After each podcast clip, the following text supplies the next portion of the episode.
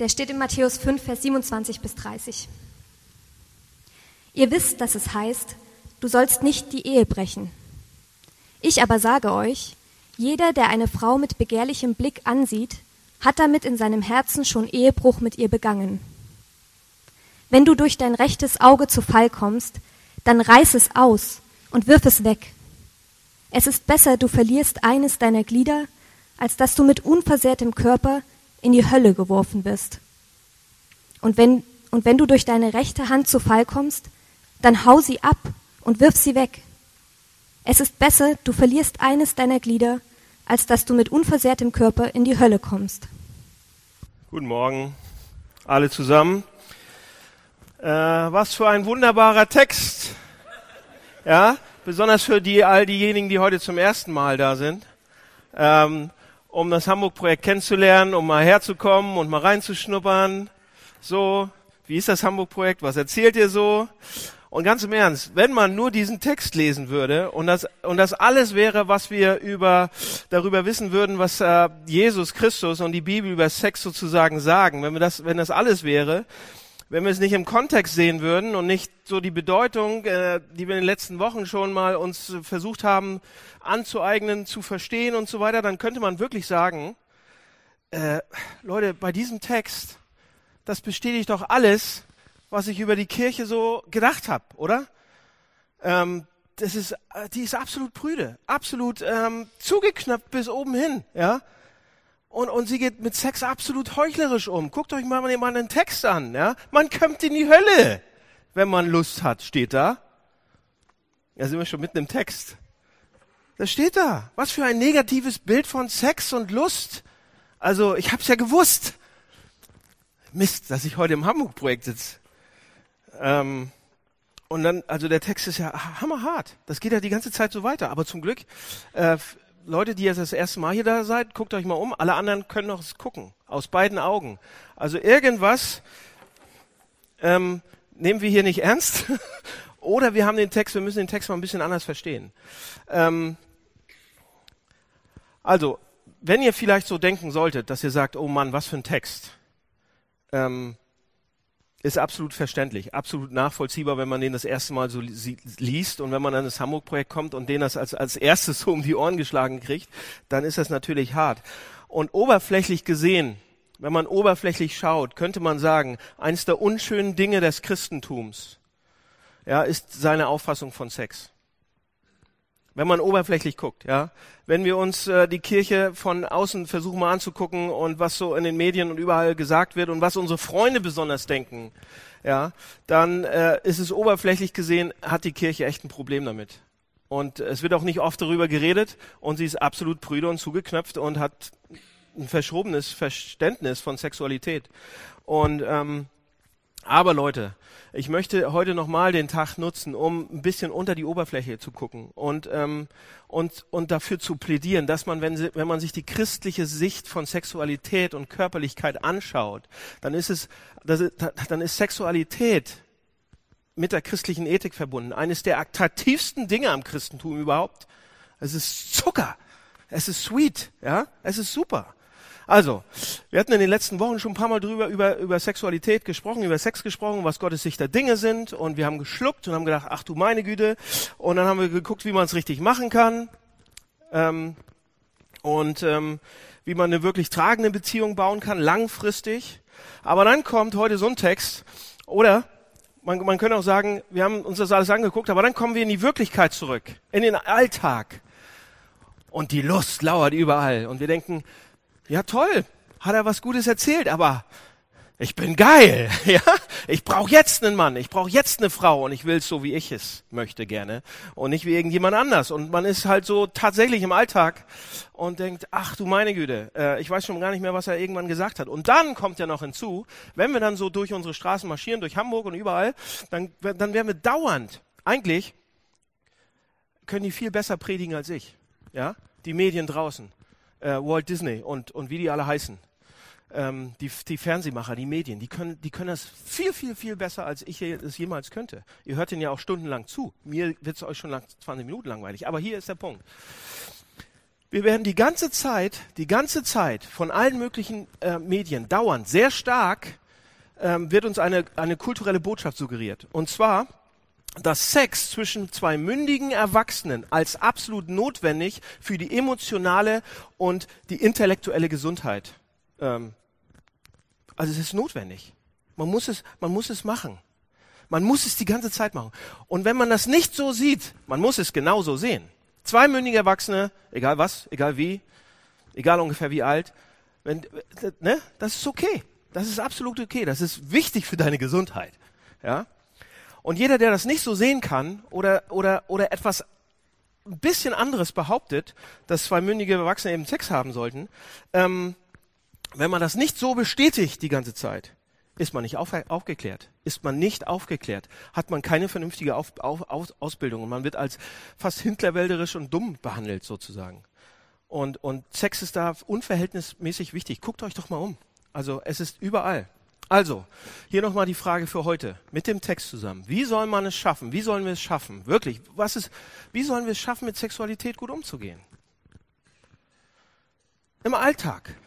Ich habe euch die letzten Wochen tolle ähm, Theorien an die Wand gemalt und gesagt, so könnte es sein, das ist Gottes Plan von Sexualität. Und ihr sagt ja, yes, yes. Und dann kommt ihr nach Hause und denkt, oh, Kopfschmerzen. Ne? Oder irgendwas anderes. Also, wie kann man Sexualität damit gut umgehen? Was sagt der Text?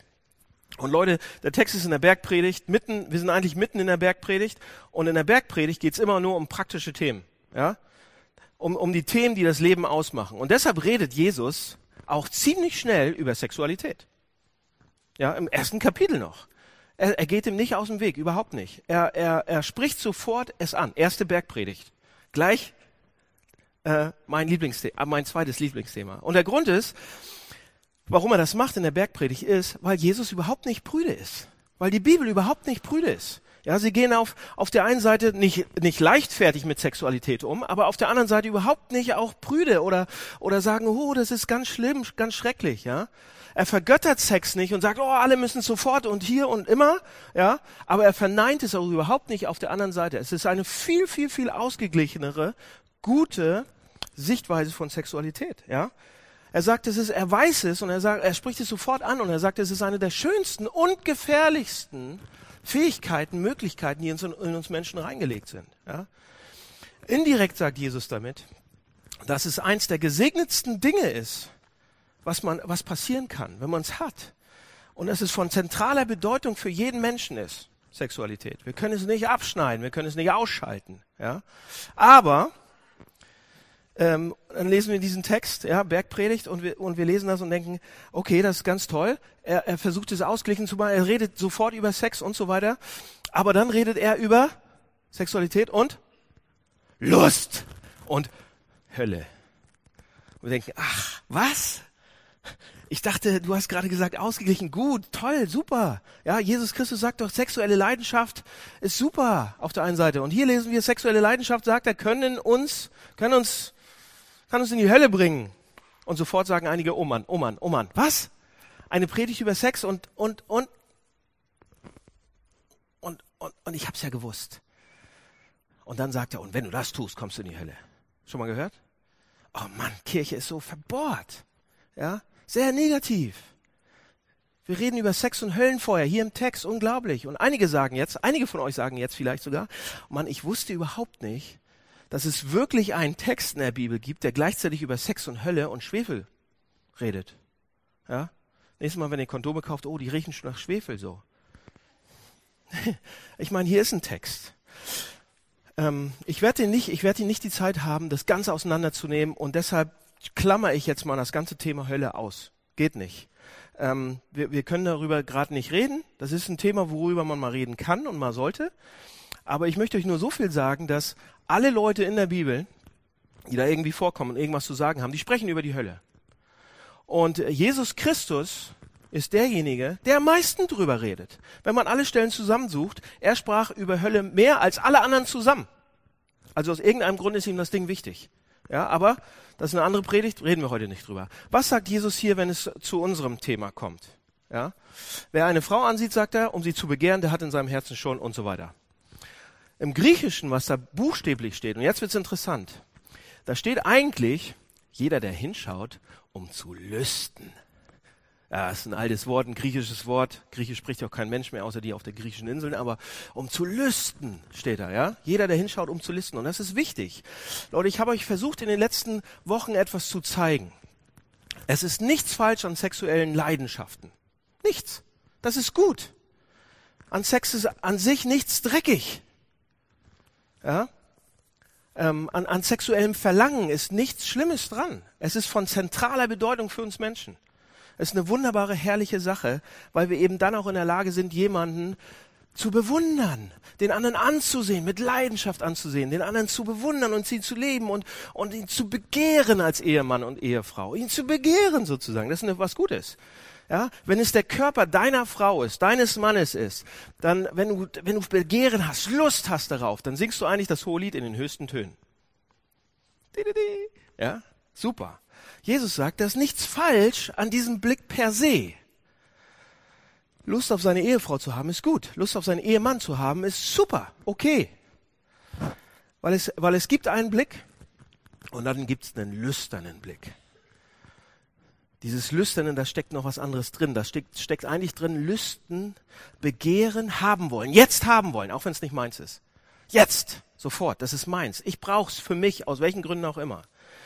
So, aber wenn mein Blick dann mit dieser falschen Motivation zusammenkommt, dann haben wir ein Problem. Man, man könnte auch sagen, okay, wenn man durch die Stadt geht und dann, man, wir können ja nicht so durch die Stadt gehen, ja. Und man könnte auch sagen, okay, der erste Blick, gerade bei uns für uns Männer, wenn da so ein Gefährt vorbei, wenn eine wunderschöne Frau vorbeikommt, ja, dann ist der erste Blick, wir, wir können ja nicht mit ihr zusammenstoßen. Ja, wir müssen ja gucken. Aber der zweite, der zweite Blick, der zweite Blick ist der, den Jesus hier meint. Und ihr wisst, was ich meine. Ja? Ähm, das ist der lüsterne Blick. Lust. Uah. Ja? Ich, jetzt, du, sozusagen, Höhle und so weiter. Lust. Und hier geht es um, um Lust, dieses Lüsten. Lust, pass auf, hier ist der Unterschied. Lust will Vergnügen und Genuss. Liebe will die andere Person. Lust will Vergnügen und Genuss. Liebe sorgt dafür, dass ich die andere Person möchte. Das ist der Unterschied. Lust will Frauen im Allgemeinen. Ganz egal, wie die heißt. Liebe möchte die eine spezielle, besondere Frau. Okay? Lust will romantische Befriedigung. Aber Liebe will dem ein Mann gehören. Das ist ein Unterschied. Leute, und genau hier an dieser Stelle, wenn es um Schauen geht, um Blicken geht, um Sehen geht und um Lust geht, muss ich ein, ein Thema anschneiden, ähm, was sozusagen hier sitzt wie der pinke Elefant. Kennt ihr den pinken Elefanten? Der im Raum ist? Alle sehen ihn, aber keiner redet drüber. Kennt ihr den nicht? Heißt Hugo. Der blinde Elefant, äh, der pinke Elefant. ja, der Blinde hat sich beide Augen rausgehauen schon. Nee. Der pinke Elefant im Raum. So, was ist der pinke Elefant im Raum? Alle sehen ihn, aber alle tun so, als wenn ich den nicht gesehen hätte. Und auch wenn er nicht da wäre. In unseren Ehen nicht, in der Gemeinde nicht. Man kann nicht drüber reden. Man sollte, pff, pinke Elefant. So, was, was meine ich, was ist unser Thema, was jetzt auf jeden Fall mich anspringt? Worüber ich reden muss? Lust hat ganz viel mit Pornografie zu tun.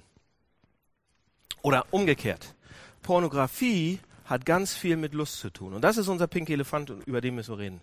Alle sehen ihn, alle wissen es, alle, der tanzt im Raum rum, aber alle, oh, er meint mich nicht. Ah doch. Komm mal mit, pinker Elefant. Da hinten. So, ja, er ist da. Er ist absolut, absolut da. Und Leute, und dann müssen wir, äh, ja, wie alt bist du? 19? Gut, das bleiben. Du musst ihm die Ohren zuhalten gleich. Ja, 14. Na gut. Oh Mann, hilft mir mal einer, sonst muss ich mich feuern. sonst muss ich mich gleich feuern. So, pass auf. Aber, also ich muss darüber reden. Und auch, wahrscheinlich hast du deine ersten Erfahrungen auch schon, rein statistisch gesehen. Ich, ihr lacht jetzt. Ich komme gleich mit noch ein paar anderen statistischen Statistiken. Ja? Also, Es ist nicht ganz so einfach, Pornografie zu definieren. Wo fängt es an, wo hört es auf? Wenn es um Hardcore geht, okay.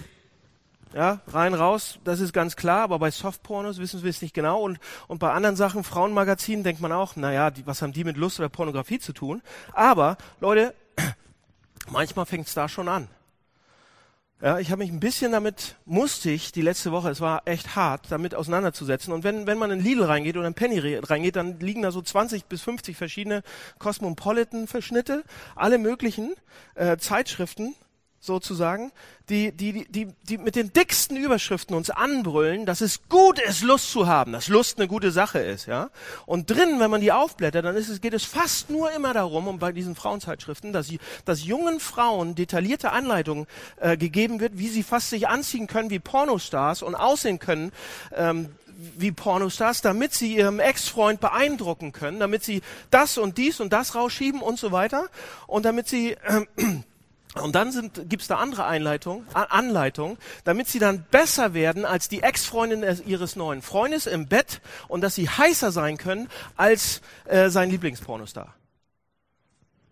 Was ist das? Cosmopolitan, ganz normale Frauenzeitschriften. Und ich denke, meine, F und das Ziel ist es, und das Ziel ist es in diesen Frauenzeitschriften, ihn absolut zu befriedigen, den, den Mann sozusagen ihn und ihn zu halten, in dieser Beziehung zu halten. Und ich tue fast alles dafür. Ich, ich muss mich operieren lassen und ich muss das machen und neue Stellung lernen und dies und das. Ja? Und ich muss, muss meinem Freund oder sozusagen alles, alles geben. Das wird fast suggeriert sozusagen. Mich wundert, wer diese Zeitschriften macht sozusagen. Ja? Und ich, ich muss alles geben, um ihn zu behalten und ihn fast so anbeten wie ein Gott.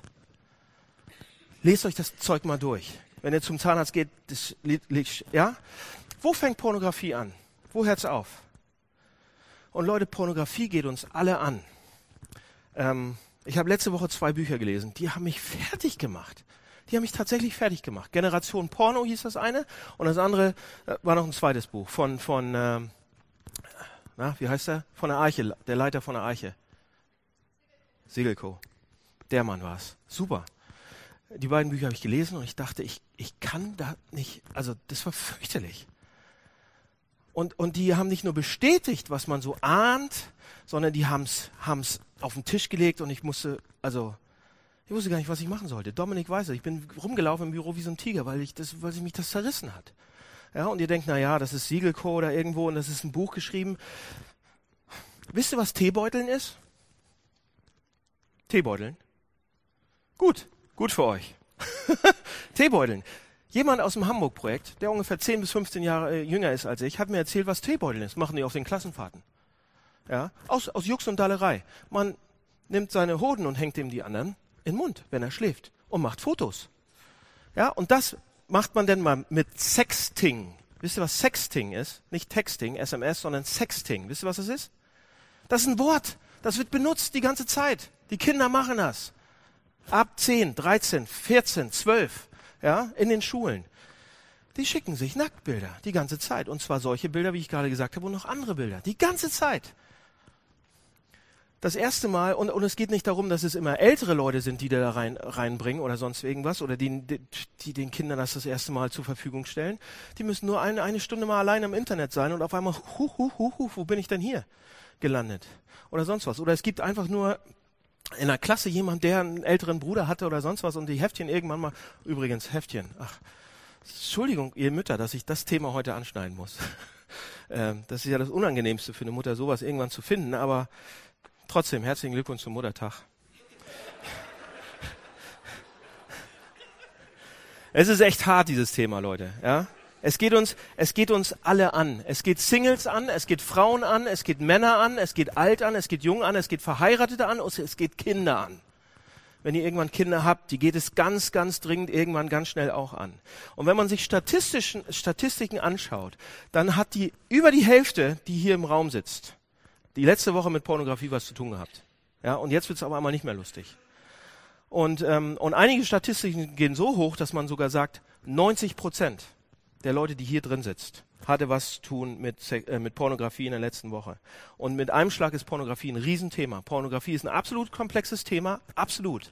Und ich wage es nicht, das komplett abzudecken heute. Es ist nur ein, es gibt verschiedene Abstufungen zwar. Aber egal welchen Standard ich ansetze, ob es christlich ist oder nicht, mit Kirche und Christentum zu tun hat. Jeder, jede, jede wissenschaftliche Institution, die sich damit beschäftigt, sagt, es ist destruktiv und schlecht. Meines Wissens gibt es keine ernstzunehmende akademische Instanz, die Pornografie in irgendeiner Weise positiv bewerten würde. Ja, so das Kinsey-Institut, eines der liberalsten oder der Vorreiter für liberales Denken, wenn es um, um Sexualität geht. Ja, so viel wie möglich und immer und die, die, die sind heute massiv gegen Pornografie und sagen, es ist absolut destruktiv und nicht förderlich.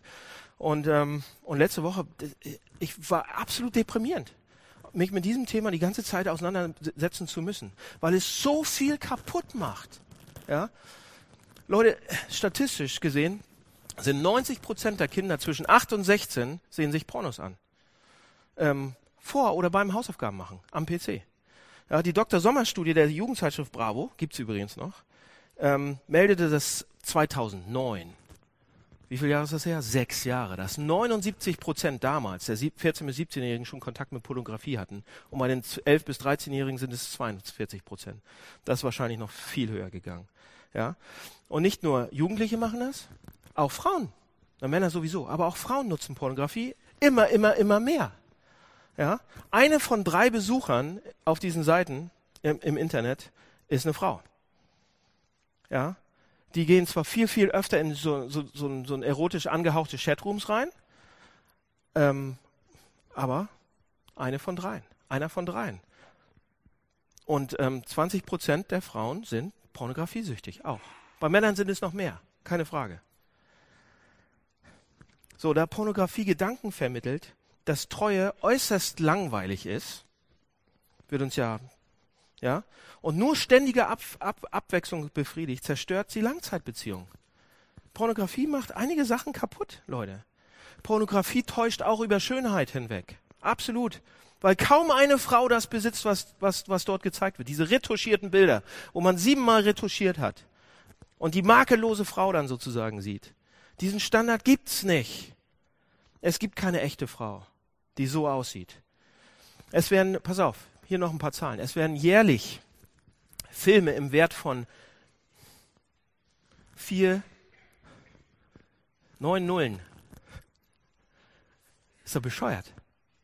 Ja? Pro Jahr verkauft. Euro. Die Pornoindustrie dreht 11.000 Filme pro Jahr. Das sind 20 mal so viel, wie in Hollywood gedreht wird. So ein 70 Prozent des pornografischen Internetsverkehrs passiert zwischen 9 und 17 Uhr. Ihr wisst, wo ihr da seid, ne? Pass auf, die, die, hier noch einer. Die meisten Fachleute auf diesem Gebiet stimmen überein, dass es mindestens vier Aspekte gibt, die in heterosexuellen Pornos immer, immer zum Tragen kommen. Vier Aspekte. Erstens, pass auf, das, das sagen uns Pornos. Die Botschaft ist immer, dass alle Frauen immer Sex haben wollen, von allen Männern zu jeder Zeit, auf jede erdenkliche, bizarre Art und Weise. Und im Grunde sind sie alle Nymphomanen. Wird uns damit erklärt, suggeriert. Zweitens ist, Frauen lieben und genießen, was auch immer irgendein beliebiger Mann mit ihnen sexuell macht. Drittens, jede Frau, die Punkt eins oder zwei nicht gleich äh, nachkommt, kann mit ein bisschen Druck und Einschüchterung dazu gebracht werden. Und viertens, die Frau wird dominiert und degradiert zu einem Instrument oder einer Sache, die im Wesentlichen nur dafür da ist, dem Mann den Genuss und Befriedigung zu bringen. Und sie ist nicht wirklich eine Person, sondern sie ist zusammengesetzt auf irgendwelchen Teilen. Und jetzt kommt noch eins. Ich habe euch was abgedruckt im Heftchen. Das ist jemand aus dem Hamburg-Projekt, der pornografiesüchtig war und er gesagt hat, der anonym bleibt, aber der gesagt hat, der hier aus einer Gemeinde kommt der erste, der zweite, der dritte. Und der pornografiesüchtig war und ähm, Lebensbericht geschrieben hat. Und ich habe, der war viel länger und ich habe euch aber ein paar Sachen draus abgedrückt. Und ich lese mal, ihr könnt mitlesen, ähm, weil das, weil das eigentlich die Sache nochmal auf den Punkt bringt. Und deshalb reden wir drüber auch, übrigens. Ja? Er schreibt, das Internet war für, ähm, war für einen Porno, Pornografiesüchtigen wie mich ein Schlaraffenland. Jeden Tag waren mehr neue Videos verfügbar, als ich je anschauen konnte. Außerdem fühlte ich mich sicher, niemand konnte je davon erfahren. Dank der Einstellung privates Surfen wusste noch nicht einmal mein Internetbrowser mehr, auf welchen Seiten ich ge gerade gewesen war. Ob das jetzt so richtig ist, dass keiner das weiß oder nicht, fragt die NSA. Ähm, aber diese Anonymität und Sicherheit macht es überhaupt erst möglich, jahrelang Pornos zu konsumieren in eine, und in eine völlige Abhängigkeit zu geraten, ohne dass irgendjemand irgendwas davon merkte. Genau das macht mich auch so sicher, dass die Zahlen stimmen. Drei von mir Männern konsumieren Pornografie, ohne dass das Bild des perfekten Ehemanns, Vaters, Nachbars, Schülers, Lehrers und so weiter dabei Schaden nehmen würde. Und jetzt schreibt er weiter, mein Blick auf Frauen änderte sich. Anstatt sie normal in einem Gespräch als Gegenüber wahrzunehmen, stand für mich zunehmend und zuerst das Sexuelle im Vordergrund. Ich begann Frauen auf der Straße hinsichtlich ihrer sexuellen Verwertbarkeit und als Objekte der Begierde zu analysieren. Dabei wurde mir auf schockierende Weise klar, dass ich in dem Moment des Konsums Täter bin und die Darstellung mein Opfer.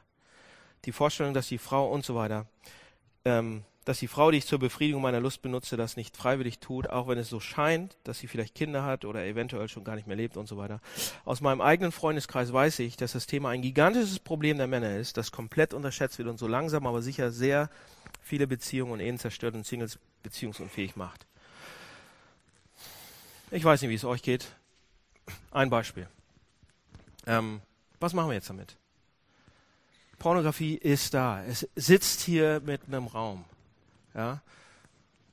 Und viele sind abhängig. So, warum wird man davon überhaupt abhängig? Warum ist es so schlimm? Warum, warum wird man abhängig?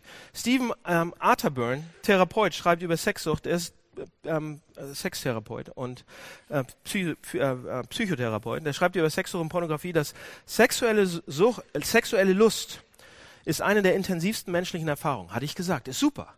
Physikalisch gesprochen, wenn ein Mann und eine, oder eine Frau sexuelle Erregung erreichen, leiten die Nervenenden jetzt erklärt das, eine Chemikalien das Gehirn genannt Opioid. Opioid. So, Opioid bedeutet Opium ähnlich. Und es ist eine gute Beschreibung eigentlich der Chemikalien und was sie macht. Es bedeutet, dass abgesehen von einer, pass auf, abgesehen von einer heroininduzierten Erfahrung nichts mehr anderes Spaß macht außer Sex. Ja? Entweder spritzt ihr euch was oder Sex. Also das ist das, was in unserem Gehirn vor sich geht. So starke äh, Emotionen, so starke äh, Chemikalien werden da so, so, sozusagen ausgestrahlt. Deshalb ist es so eine wunderbare Sache. Ja, in einer engagierten ehelichen Beziehung ist es absolut, weil es zu Bindung zwischen meinen zwei Menschen beiträgt, miteinander und die Freude zusammen erleben. Man, man schwebt fast, könnte man sagen. Ja, wenn man das ausbaut, dran arbeitet und trainiert. Und wenn sexuelle Erfahrungen außerhalb der Ehe passieren und ständig wiederholt werden, kann ein Geschlechtsakt eben von einem einfachen Vergnügen zu einer Sucht dann irgendwann werden. Ja? Wenn die sexuelle Erfahrung Pornografie dann dazu noch ist, werden im Körper sofort Bilder damit in Verbindung gesetzt, mit diesen, mit diesen Erfahrungen, mit diesen Chemikalien. Die werden verkettet mit diesen äh, äh, Gefühlen.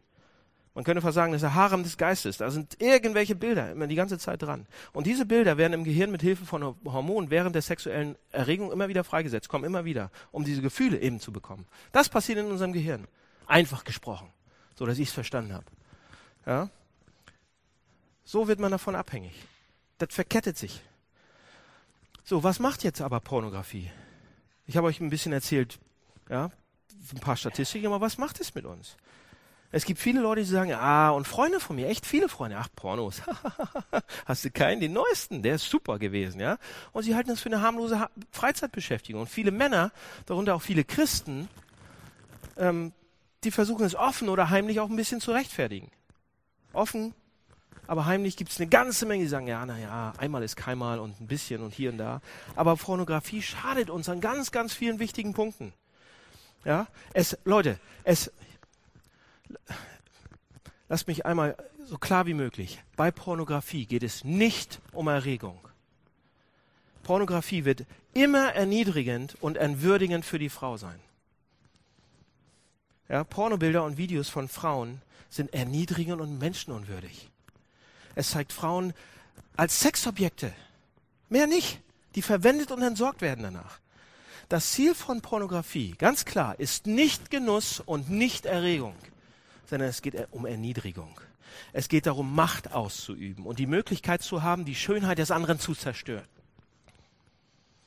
Es geht nicht darum, erregt zu sein und ein bisschen zu masturbieren. Es geht darum, Macht zu haben über jemanden, den man für seine eigenen Zwecke benutzt. Und in der Fantasie geht es nicht dann um eine Frau, die sagt, ah, du bist du bist so wunderbar. Die erzählt uns nicht, wie wunderbar wir sind. Im Grunde genommen haben alle pornografischen Fantasien mit deiner Macht zu tun, einem anderen Menschen weh zu tun. Es geht nicht um Lust, sondern um Wut. Man könnte noch viel, viel tiefer reingehen. Es ist nicht nur mein Verlangen, es ist mein, Lang, es ist mein Verlangen, dass der andere bezahlt. Und wenn wir erlauben, dass sowas in uns wächst und immer wieder gefüttert wird, die ganze Zeit, dann werden wir kalt, werden wir hart und gemein irgendwann. Zu unseren, die wir am meisten lieben. Ich kann da nicht tiefer darauf eingehen, also die Zeit habe ich nicht, Leute, aber das ist echt hartes Zeug. Vertraut mir an der Stelle, dass es so ist. Ja. Pornografie, hatten wir gesagt, kann zu einer Sucht werden. Nicht jeder Mann wird pornografiesüchtig, nein. Aber es besteht die Gefahr, wenn man anfängt damit. Und die Frage ist, ja, einige kommen ja zu mir und sagen, oh, bin ich jetzt pornosüchtig oder nicht? Und ähm, ich gucke nur einmal im Monat, fünf Minuten. Ist das schon schlimm? Ich bin ja nicht so schlimm wie mein Freund, der jeden Abend zwei Stunden im Internet ist. Wann, wann ist man, wann ist man pornosüchtig? Wann, wann ist es, ja, wann ist es so schlimm? Der eine sagt, ist doch nicht so schlimm, fünf Minuten. Ja, und es gibt da schon Unterschiede in der Länge und Intensität, wie man damit umgeht. Aber ich denke, wir gehen dann an die Sache falsch ran und sagen, oh, ist, ist das okay oder ist das nicht mehr okay? Pass auf, lasst mich mal folgende Frage stellen, wenn es um den Konsum geht. Einige von euch sagen, ja, ich gucke nur einmal, der andere sagt, pff, jeden Abend so. Ja, wa, wa, was ist zu viel? Was ist nicht zu viel an Pornografie? Und ich, ich denke, wir sollten die Frage anders stellen und sagen, gibt es in meinem Leben irgendeine Stelle, die ich Gott noch nicht gegeben habe?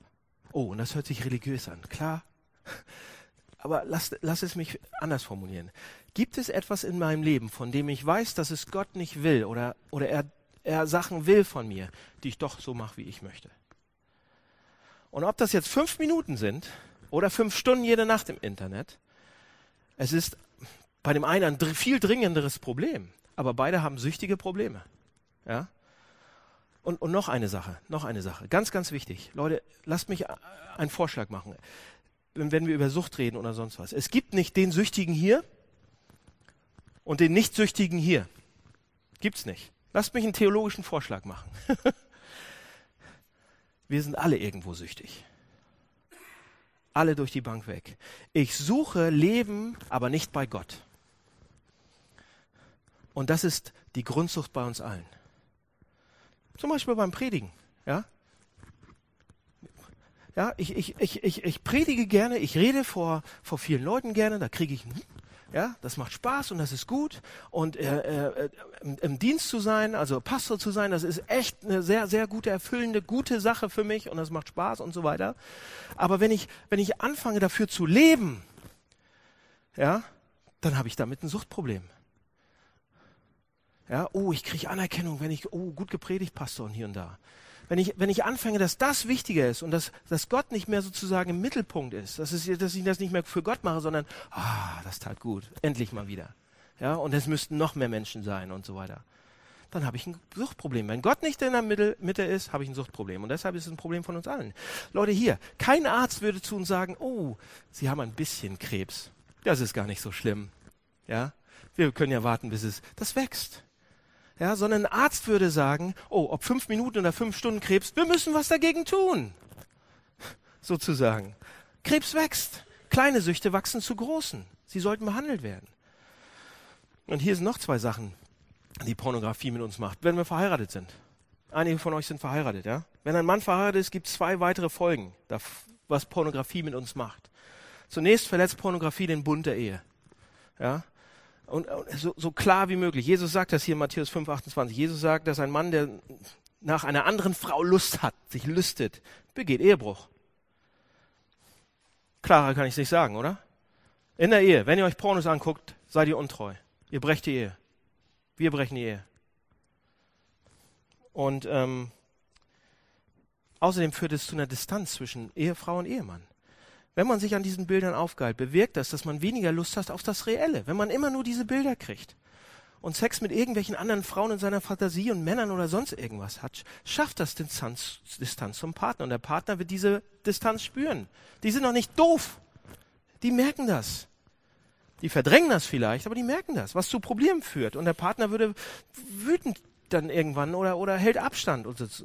Anstatt dass das Sexuell, Sexualleben aufgepeppt wird, zerstört Pornografie Intimität. Pornografie führt dazu, dass man mehr und mehr unrealistische sexuelle Reize sieht und haben will die ganze Zeit, die der Partner nicht bereit ist zu geben oder gar nicht geben kann.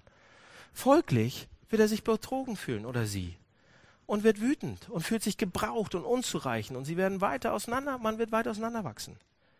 Und Leute, ihr, ihr Männer, ihr denkt, na ja, ich mache das jetzt ein bisschen und hier und da, aber was macht es, was macht, was macht es mit einer Frau, mit einer Ehefrau, wenn der Mann Pornografie konsumiert? Was passiert mit der Frau? Was ist, was ist ihr Gefühl? Leute, eine Frau fühlt sich absolut verglichen. Ja?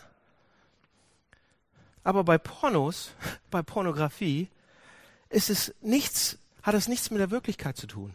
Die Frauen auf dem Bildschirm, wie schon erwähnt, die sind 20 Mal retuschiert. Die gibt's überhaupt nicht auf dieser Welt. Nirgendwo gibt es so eine Frau, wie da äh, so beschrieben wird oder wie die da zu sehen ist. Wie soll man mit, sich mit sowas, was es nicht gibt auf der Welt, vergleichen? Wie konkurriere ich mit dieser Frau? Wie errege ich meinen Mann genauso? Folge, sie fühlt sich absolut minderwertig, wenig, sie ist verletzt.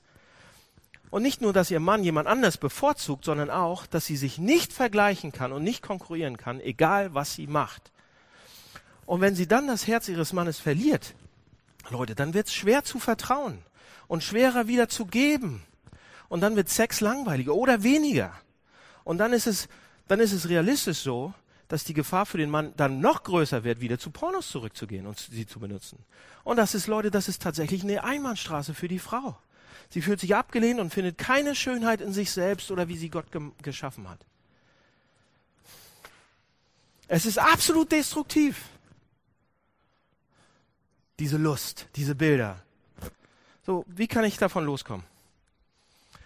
Andere Frage, die ich dauernd gefragt werde. Kann ich alleine davon loskommen? Nein! Nein, könnt ihr nicht. Ich habe früher mal gesagt, ja, oder, oder die Frage war, kann Gott mir helfen, alleine davon loszukommen?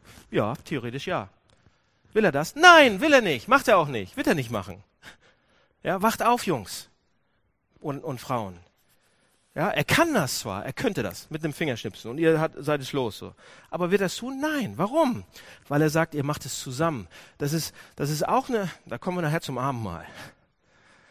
Wir sind hier in der Gemeinde nicht alleine, sondern zusammen. Wir wurden geschaffen zu ganz vielen. Das hat einen Grund, dass wir auch in diese Sachen zusammen reingehen. Das bedeutet, kann ich damit alleine klarkommen? Nein. Was kann ich dann machen? Reden. Ja, Vorschlag hier. Was, Leute, sprecht mit jemandem, den ihr, den, wo ihr es sicher fühlt.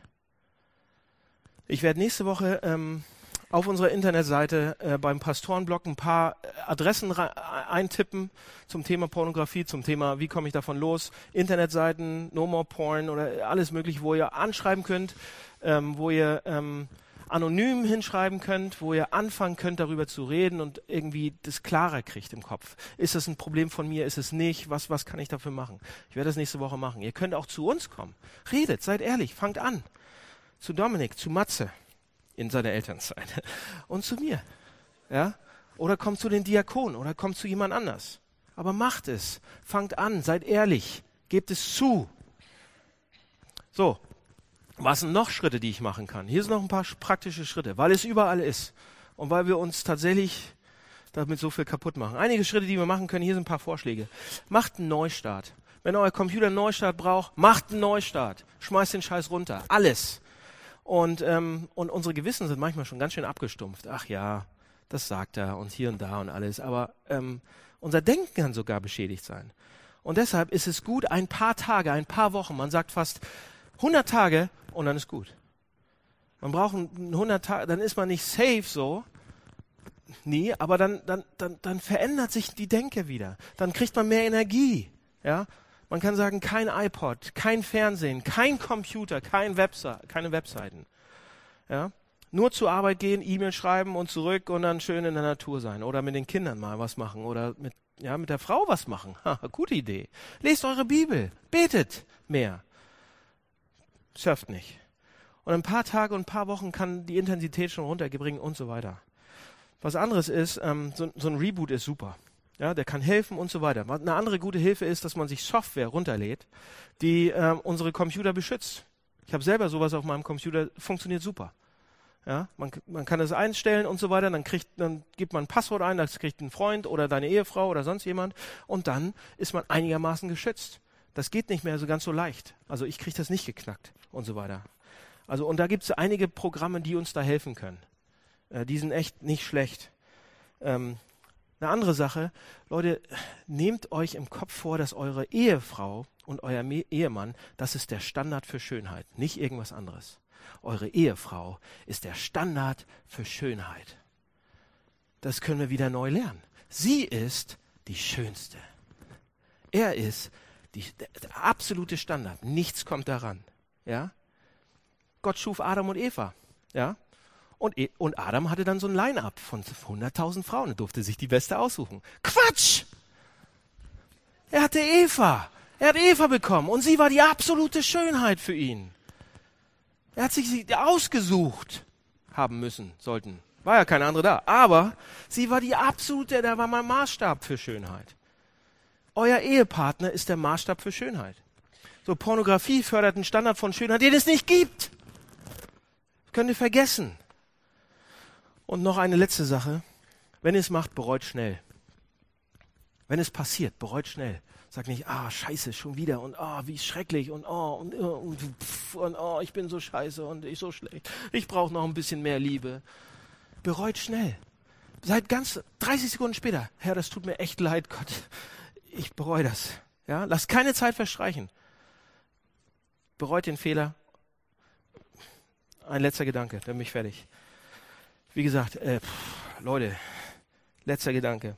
Ich glaube, dass letzten Endes uns auch ähm, irgendwelche Prinzipien, noch nicht mal irgendwelche Computerprogramme uns wirklich retten könnten davor oder helfen könnten, mit Pornografie und sexuellen Versuchungen langfristig umzugehen. Und die Frage, die immer wieder gestellt wird dann ist, warum nimmt Gott mir nicht diesen Wunsch einfach nach, nach Sex oder nach Lust oder nach Pornografie weg?